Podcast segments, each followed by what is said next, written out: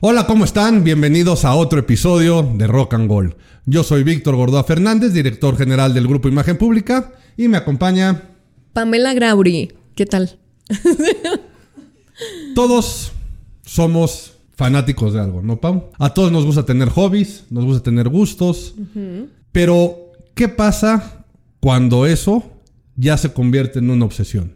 ¿Qué pasa? Pues pueden pasar muchas cosas, ¿no? Para bien o para mal. Para bien, yo creo que puedes conocer a la persona, la banda, el lugar con el que tienes la obsesión, porque haces todo lo posible por llegar a eso o a esa persona. Y pues para mal que puedes perder tu, tu, dinero, ¿no? Como yo en estos momentos que estoy pobre.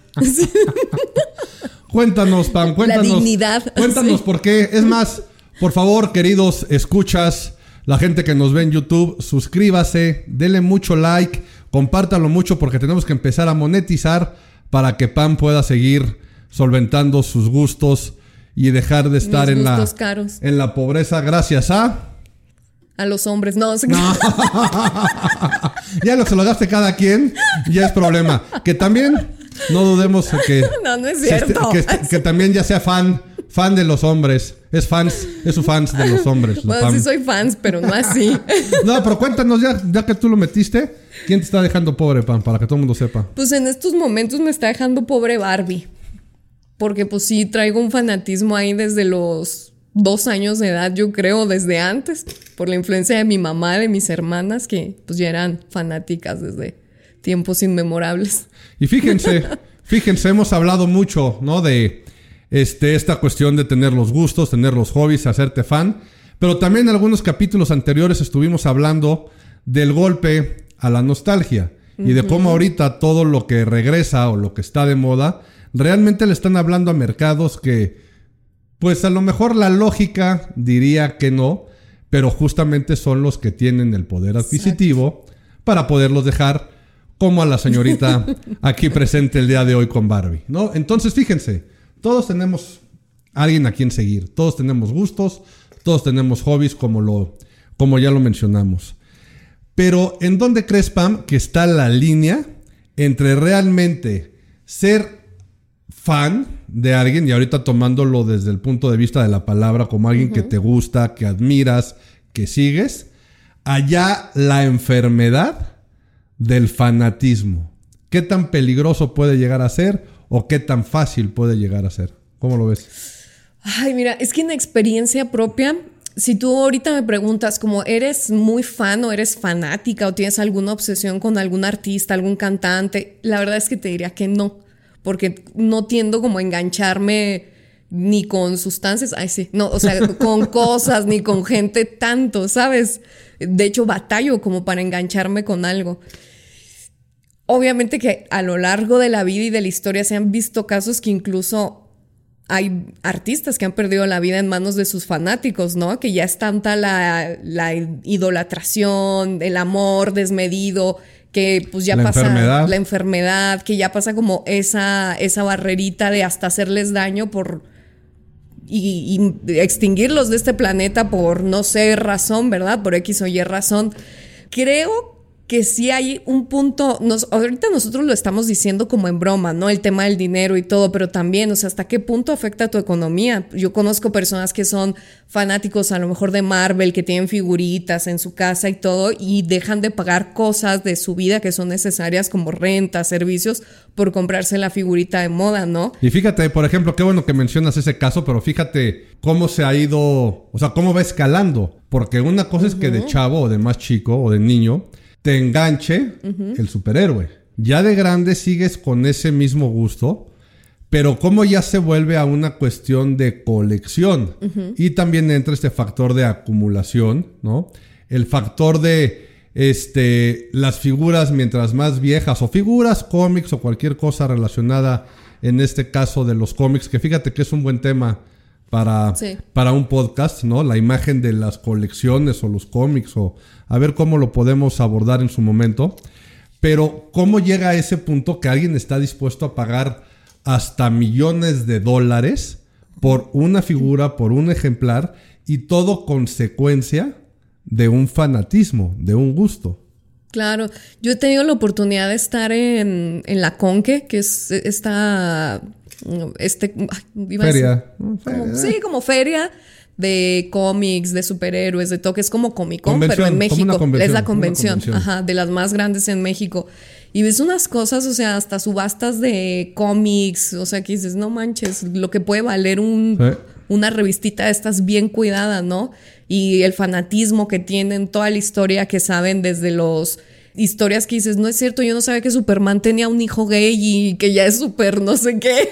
sí, y tratan de ir cambiando la historia conforme van tratando de agarrar las generaciones nuevas. pero la realidad, la realidad es que te enganchan a ti desde el principio, o sea, los que le hablan es a los niños, pero fíjate, ¿no? Como, hemos estado hablando en temas de imagen pública, esos, ese superhéroe tiene una esencia.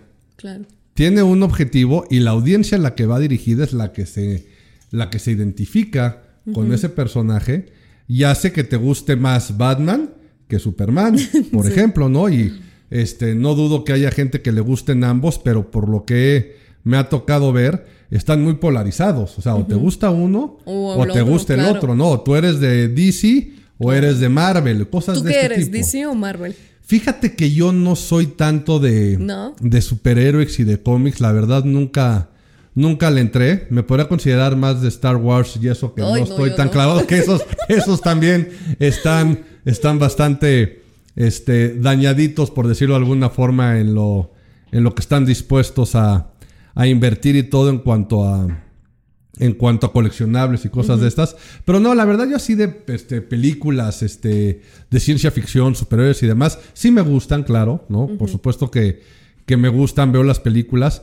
pero yo sí soy mucho más clavado, evidentemente, en la parte de la música y el deporte, ¿no? También soy un poco como tú, como nos compartiste. No soy así 100% fan de desvivirme por alguien, ¿no? La verdad es que no.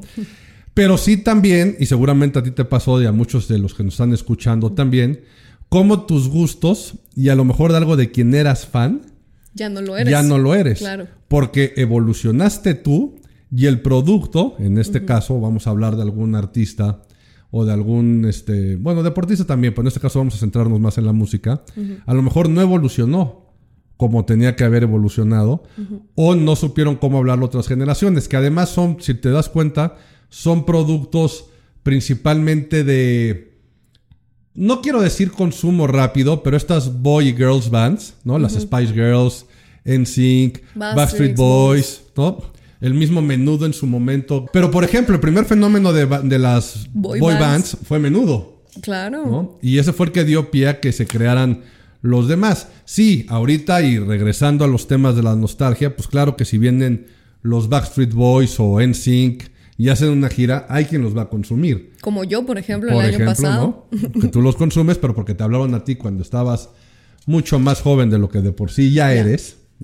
Bueno, pero le estaban dando ahí, pero ¿por qué desaparecieron? Porque no supieron adaptarse, que a lo mejor es lo que le llega a pasar a este grupo este coreano, BTS, ¿no? A BTS, que ahorita están en la cima y están como locos, pero quién sabe qué les vaya a pasar en un futuro. Cosa que no pasa con los artistas que llevan muchos años cantando, muchos años tocando y que sí tienen un verdadero grupo de fanáticos este, consolidados a los cuales sí les siguen cumpliendo la necesidad. Aquí el punto de imagen pública para ver o que podemos analizar para ver si trascienden o no, realmente es cómo van evolucionando con su audiencia. Porque eso hace que, por ejemplo, los Rolling Stones. Claro. Los Rolling Stones llevan años tocando, siguen teniendo a los mismos, y ya sé que ahorita habrá muchos que digan, sí, pero ya es puro viejito los que los consumen. Unos ya se murieron. ¿no? Pero siguen teniendo a los mismos viejitos, siguen tratando de sacar música nueva, y por supuesto a la gente que los admira, más joven, que sabe de música y que sabe quiénes son los Rolling Stones, lo van a seguir consumiendo. Igual que Paul McCartney, igual que muchísimos artistas y la lista es interminable. Pero, por ejemplo, tú sabes, Pam, quién fue el primer artista que hace que el fanatismo empiece a, gritar y a, este, bueno, no es tanto que el fanatismo empiece a gritar, sino que realmente nazca esa euforia del fanatismo.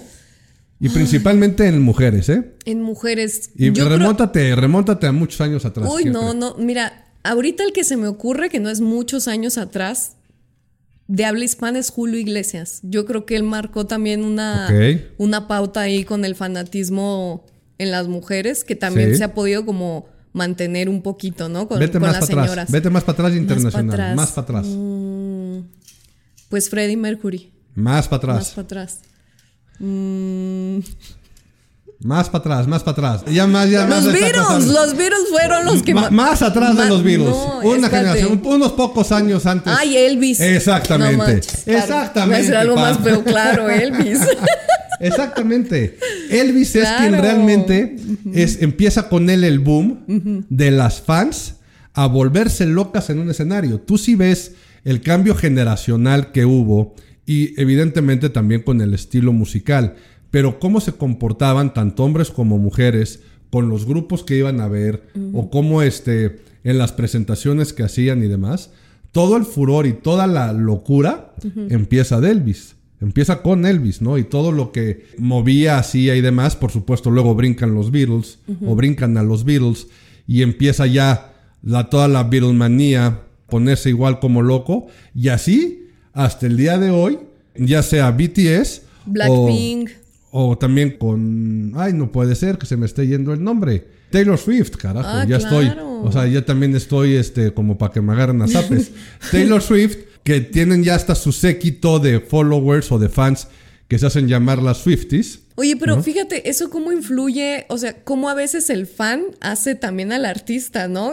Ahorita está sucediendo un fenómeno muy raro con este tipo de artistas y específicamente con Taylor, que las entradas para sus conciertos se han elevado de una forma exponencial. O sea, es, como si hubiéramos revivido a todos los Beatles y nos dieran un concierto, ¿no? Lo que cuesta su boleto. Y creo que esto también es parte por la demanda, es parte por el tema de los fans. Y saben que van a pagar el boleto, ¿no? 100%, ¿no? Saben que hay alguien dispuesto a pagar, ¿no? Tú empezaste el, el episodio de hoy diciendo que estabas pobre por consumir a Barbie. Pero pues cuántas no habrán que se quedaron pobres por comprar un boleto para Taylor Swift, ¿no? Pero fíjate, aquí lo chistoso es que hasta había posts, no sé si los llegaste a ver en Instagram o en las, cualquier red social, de niñas consideradas Swifties, en las cuales rogaban que si tú no eras Swiftie, por favor no compraras boletos ah, para no dejar a las Swifties sin boleto. Entonces. La misma Taylor Swift lo pidió. Por eso, por ahora imagínate, ahora resulta que si no perteneces a ese séquito de fanáticos o fanáticas, no tienes derecho a comprar un boleto. Y a lo mejor yo, que soy bien, Villa, este, bien Villamelón para ese asunto, pero que me gusta Taylor Swift y quiero irla a ver. ¿Por qué? Porque me gustan dos canciones y se me hace muy guapa pues resulta que no tengo derecho de irla a ver porque hay niñas rogando diciendo que le estoy quitando el lugar y la oportunidad a una verdadera Swifty claro. de verlo, ¿no? Y te puedo apostar que a lo mejor musicalmente hablando y conociéndolas y demás, cualquiera puede ser más Swifty que las Swifties sin decirlo, ¿no? Y te digo, ya ahorita dimos el bandazo hasta Taylor Swift, pero siempre los grupos se han caracterizado por tener sus grupos de fans, ¿no? Justin Bieber, Justin Bieber con las Believers, este, pero Kiss, por ejemplo, Kiss tenía la Kiss Army y era todo el séquito, el ejército de gente fiel y a ese grado llegan que los van siguiendo y de repente hay en los documentales, conciertos y así, gente que va con pancartas o con este, los boletos y demás de que los han seguido a X ciudades y ya muchas veces los, los mismos artistas ya los conocen, o sea, ya los consideran gente cercana porque saben que son los que están idolatrando tal cual al grupo, ¿no? Oye, es que mm, el otro día estaba leyendo un dato que me causó mucha risa, pero tiene que ver. No sé en qué país de Europa del Este, así chiquito, raro, consumen muchas telenovelas mexicanas hasta la fecha, ¿no? Desde Verónica Castro. Y son tan fanáticos de Fernando Colunga por, por las novelas estas de las Marías que hay una banda de heavy metal que se llama Fernando Colunga. ¿En serio? Mira, yo iba a pedir una disculpa por estar hablando de Fernando Colunga en Rock and Roll, pero ya vi por qué. Hay una banda de heavy metal llamada. Lo pueden buscar en Spotify. por favor, búsquenla. Está en Spotify. Vamos a escucharla. Y a, a, lo mejor a partir de hoy ya somos fanáticos de la Fernando Colungas heavy metal band o como se llame. Qué cosa tan extraña. No, pero, imagínate, ¿no? El, nivel tan raro de fanatismo de la gente de allá. Sí, pero fíjate, ¿no? Y sobre todo ya hablando de música, a lo mejor es un poquito más fácil identificar. Todos sabemos que eres fan de alguien o de Y o de C. En el deporte, también a lo mejor dices, pues sí, es muy fácil. Yo soy fanático de X o Y deporte, de X o Y equipo. Pero sí hay gente que se llega a agarrar a trancazos. Este, bueno, por desgracia, este, hay actos totalmente cavernícolas en las tribunas y sí han llegado a haber este, consecuencias fatales. Pero la realidad es que son muy pocos los que realmente se podrían catalogar como fanáticos de un equipo, eh, me refiero. No dudo, ya sé que seguramente van a decir, Víctor, estás loco, conozco gente que tiene este, tatuajes de jugadores, de logos de equipos, que dan su vida, que pintan su casa, su coche, le llaman a su hija, le ponen el nombre del equipo. O sea, sí, hay gente este, fanática en todos lados, ¿no? Pero lo que es curioso es cómo hay personalidades del deporte que logran tener esa representación en lo personal, que la gente los sigue, los identifica y realmente se vuelven sus fans, ¿no? Entonces, eso está muy padre porque te das cuenta de cómo han escalado también la misma percepción y la misma imagen ya del deportista que hace que la gente cambie hasta de equipo por él. Ejemplo muy claro, Cristiano Ronaldo y Messi, ah, ¿no? Claro. Cuando Cristiano Ronaldo deja el Real Madrid y se va a la Juventus, todos los chavitos principalmente, ya sé que también es algo muy de chavito, muy de edad, ¿no? esto de irle al campeón es totalmente de chavito, pues nadie quiere, nadie quiere irle al equipo perdedor, ¿no? Pero en el momento que brinca Cristiano Ronaldo de equipo, la base de fans de la Juve subió muchísimo porque el chavito al que, idolatra, o la persona a la que idolatra, es a Cristiano Ronaldo, es al jugador, no al equipo. Con Messi lo mismo, del Barcelona al Paris Saint Germain y ahora al, Inter de Miami. Si ahorita que anunciaron el gran negocio, que luego también será este caso de o motivo de análisis en algún otro podcast, de cómo fue la contratación y el negociazo que va a hacer Messi para la proyección de su carrera pero también los followers en Instagram del Inter de Miami, que aparte es un equipo malísimo. Es un equipo totalmente de media tabla para abajo. Casi todo el mundo lo ubica porque David Beckham es uno de los dueños, ¿no? Y es el equipo de Beckham y sí Miami y todo esto. Pero lo que están armando en torno a la llegada de Messi, este, hizo que, por ejemplo, hace un año un boleto para ver al Inter de Miami costaba 50 dólares. Hoy por hoy está en mil. No, ahora imagínate lo que van a costar las camisetas con el número y el nombre de Messi. Se van a agotar. O sea, toda la mercancía se va a ir para arriba, los precios, todo. Exactamente, y lo podemos ver ahorita como una bestialidad o una, este, una locura. Pero sucede. Pues ah, tan sucede que así empezamos el podcast. Claro. Doña Barbie. Sí. Sí, agote la ropa rosa de todas las tiendas.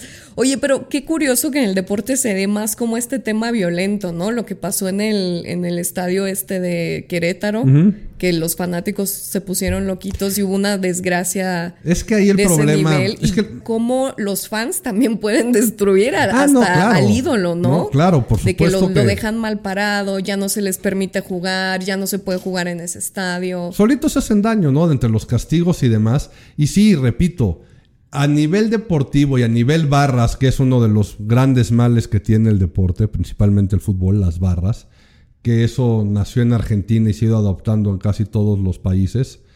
Pero esos hechos vandálicos, violentos, evidentemente son detestables, ¿no? Pero también ya es llevado a una locura y una pasión hasta a veces estúpida, ¿no? Porque si te das cuenta a veces hasta de por qué se pelean y por qué lo hacen, y aparte no se dan cuenta que están defendiendo a 11 personas que ni los topan, ni los toparán, ni les importan lo que hagan ellos por este por ahí, ¿no? Entonces se están rompiendo la cara, es que perdieron la final y demás, y al rato los ves, que no digo que esté bien, porque también eso ya lo hablamos un poco en el capítulo de la rivalidad, pero los ves este, intercambiando camisetas y saludándose y abrazándose porque se conocen de otros equipos y se van a seguir haciendo. Y es lo que, y lo que tú mencionabas, ¿no? Pueden estar en un equipo hoy y mañana se van al equipo de enfrente. Y es algo que la gente no entiende, o, llegan hasta mentarles la madre a jugadores porque se cambiaron de equipo, entonces el fanático enfermo lo ve como una traición y no se dan cuenta que al final del camino son empleados. Claro. Son empleados de un club que les dice, hoy vas a jugar aquí y te callas. Es como si a ti pasado mañana o a mí pasado mañana cambiamos de empresa y nos mientan la madre porque cambiamos de empresa y nosotros nos ponemos muy dignos de que, de que no, que nosotros vamos a ser siempre fieles a la empresa en la que estábamos, ¿no? Entonces, la verdad que ese fanatismo sí llega a estar tan enfermo y para que veas, ya que, hablábamos, que, hablábamos de Argentina, no nos vayamos muy lejos o no, nos, o no nos movamos mucho de ahí con la iglesia maradoniana. Claro. ¿A qué punto tienes que llegar de fanatismo para idolatrar y escalar o poner en un, pedestal de Dios a un futbolista. Y que haya gente que lo idolatre de esa forma. Claro, y más, o sea, lo que me llama la atención es esto, ¿no? Que esas figuras que tan, o sea, todavía dijeras, bueno, era un líder de opinión muy congruente, bueno, era un futbolista que fue el, de los, el mejor del mundo en su momento, pero qué clase de persona era, ¿no? Y cómo a pesar de eso, la gente le tiene una fe, una devoción, incluso le rezan. O sea, en Argentina hay altarcitos. Sí, claro, son esos que te digo, ¿no? De la iglesia maradoniana. Y principalmente son los argentinos, porque si hay algo que hay que reconocer también de Maradona en su momento, fue que el dinamismo de la imagen lo supo manejar bastante bien. Luego se vino otra vez para abajo, pero de ser el mejor jugador del mundo, pasar por todo el tema de las drogas y de las expulsiones de, o el veto que le pusieron para seguir jugando. Luego se dejó ir físicamente en cuestiones ya de vicios, este, de salud y demás. Estuvo al borde de la muerte, lo revivieron y bajó de peso, se puso otra vez en forma y fue conductor de un programa. Durante mucho tiempo tuvo un programa que se llamó La Noche del 10 y otra vez su imagen fue para arriba. Entonces, la verdad supo evolucionar y lo supo hacer bastante bien hasta que otra vez se volvió loco, ¿no? Acabó acabó el programa, este, estuvo de, director técnico, vino a México y demás. Y en Sinaloa, lo peor.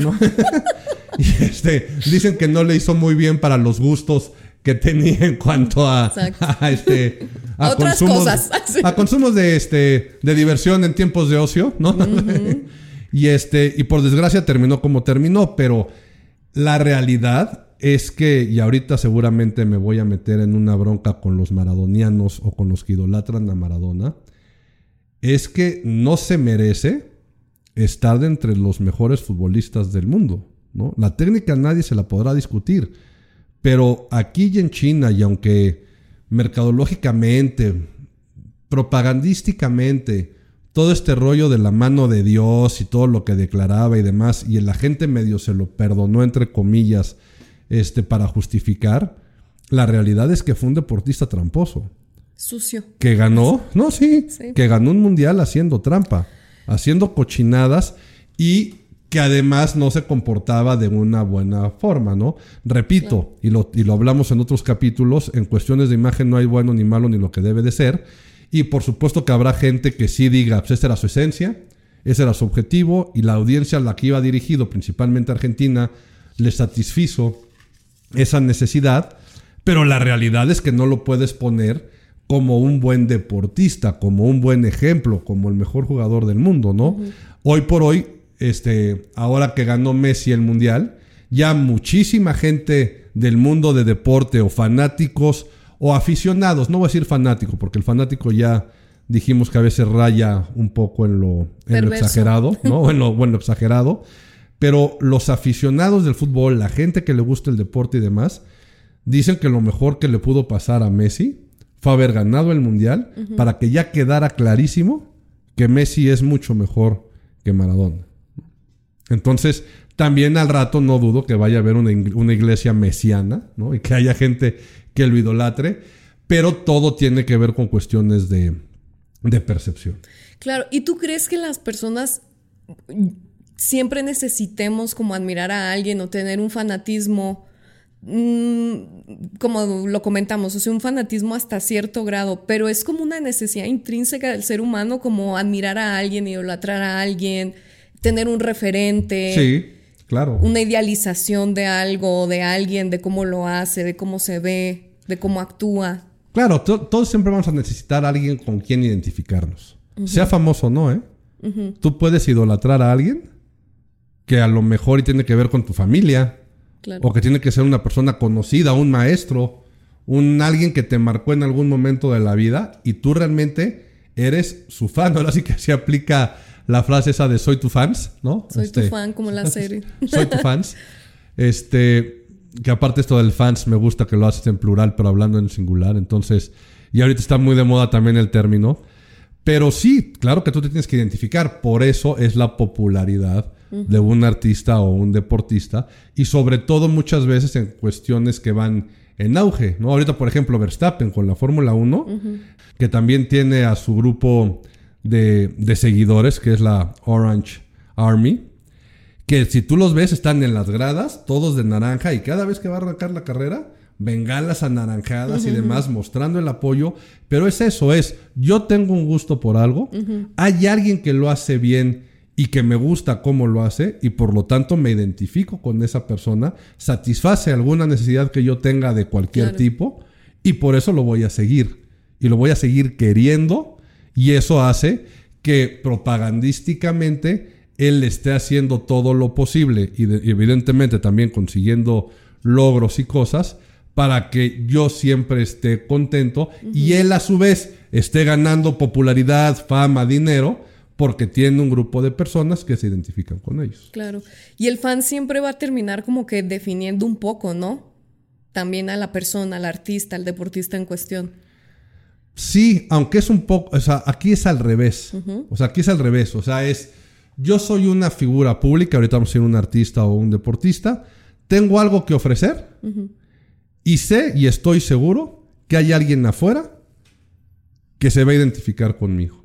No sé cuántos, no sé en qué medida, pero en el momento que ya enganchan o en el momento que ya tienen ese vínculo con alguien de la audiencia, por supuesto que hay que trabajar principalmente en cuestiones de propaganda, que luego también si quieres este otro día o en otro tema vemos la diferencia entre propaganda y publicidad, pero rápidamente la publicidad es para que te compren y la propaganda es para que te quieran.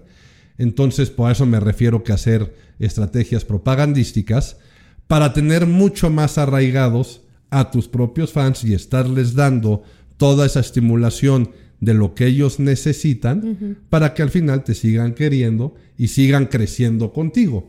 Que con esto regresamos un poco al principio del episodio, de los grupos que no han sabido evolucionar o que de repente, o puede ser que hayan sido planeados como un producto con fecha de caducidad, ¿eh? porque a lo mejor y me dicen, no, Víctor, estaba comprobado que el grupo X iba a durar de tal fecha a tal fecha, ¿no?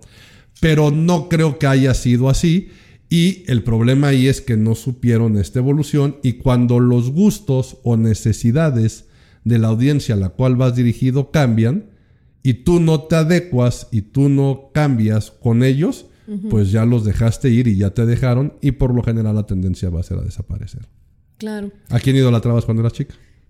Cuando era chica yo idolatraba a Belinda porque como en mi época no había redes sociales, pues era Belinda, ser como ella en cómplices al rescate.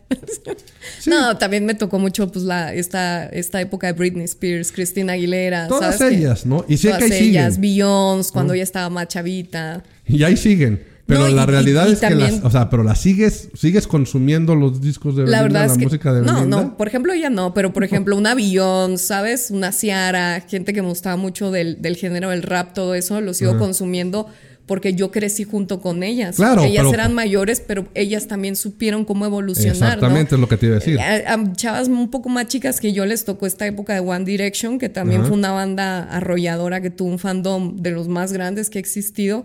Y lo que comentaba, son, son boy bands que tienen una fecha de caducidad y creo que ellos mismos lo saben, por eso se, se desintegran y cada quien por su lado. Entonces ya tú decides si te identificas más con el güerito, con el morenito rockero y ya le, sigues la carrera, ¿no? Que muchas veces les resulta que sí siguen teniendo como este éxito eh, posteriormente. Sí, pero Beyoncé, por ejemplo, sí supo evolucionar. Ah, totalmente. es una reina. ella creció con la audiencia y hoy por hoy Beyoncé es Beyoncé y así sigue. One Direction, pues cómo nació. O sea, con One Direction la verdad es que no hay mucha, no hay mucha sorpresa porque nació del concurso de talento. Claro. ¿no? Y entonces aquí fue el, aquí ahora sí que fue el talento, ¿no? Del juez que los agarró y dijo, ah, tú me gustas, tú me gustas, tú me gustas, tú me gustas, tú me gustas. Hizo el concepto del grupo, pero él yo creo que en el fondo sabía que los iba a exprimir hasta que dieran. Y sí, salen los talentos. Este, la verdad no sé cómo se llame otro de los chavillos que anda por ahí, este, haciéndola un poquito mejor, pero evidentemente Harry Styles que si es una persona con una esencia, un objetivo cumplir, hablándole a una audiencia que tiene necesidad, y por eso también, y con esto yo creo que cerramos en cuanto a los ejemplos, hoy por hoy es el artista masculino internacional solista que más jale tiene, al grado que le ha quitado mucho mercado a Justin Bieber, que él sí ha decidido medio retirarse y no hacer, pero justamente él sale, ¿no? En este caso Harry Styles, sale de un grupo, de una boy band, de un producto comercial con fecha de caducidad, pero al tener una esencia y al tener un y al ser coherente en el fondo y la forma de él, conecta con la audiencia y por eso Harry Styles es hoy por hoy quien es. Claro, y la imagen pública ahora sí que él proyecta, que es conocida, pues es muy distinta a la de Justin, ¿no? Justin es un niño más problemático, con más problemas personales, inestable, eh, a veces hasta grosero. Y este niño, pues cuando se ha escuchado un escándalo feo de él, algo pues raro, medio turbio, al contrario, un hombre elegante, su forma de vestir, de expresarse. Sí, y ahí está, ¿no? O sea, repito, siendo coherente, dando el producto que la gente quiere consumir. Ahora, esperemos que sepa evolucionar conforme vaya creciendo y lo haga con su audiencia. Pero bueno, como conclusión podemos sacar que es bueno identificarte con alguien. Totalmente que es, necesario identificarte con alguien y consumir a alguien o algo, pero lo peligroso o lo grave que puede ser cuando esa admiración se convierte en un fanatismo que puede tener resultados fatales, pero ese tema en particular sí lo vamos a tratar en otro capítulo porque nos da para uno más y ver en qué acabaron los que rebasaron la línea entre la admiración y el fanatismo. Totalmente. Muchísimas gracias. ¿De quién por haber eres estado. Tuyo. No. Soy totalmente tu fan. Eh, soy tu fan, Pam. Soy tu fan, Pam. Muchísimas gracias por haber estado con nosotros y escucharnos el día de hoy. Esto fue Rock and Gold. Yo soy Víctor Gordoa Fernández. Yo soy Pamela Grauri y no se pierdan la próxima emisión. Síganos en las redes sociales, sigan a Rock and Gold, compartan, suscríbanse. Nos vemos la próxima semana.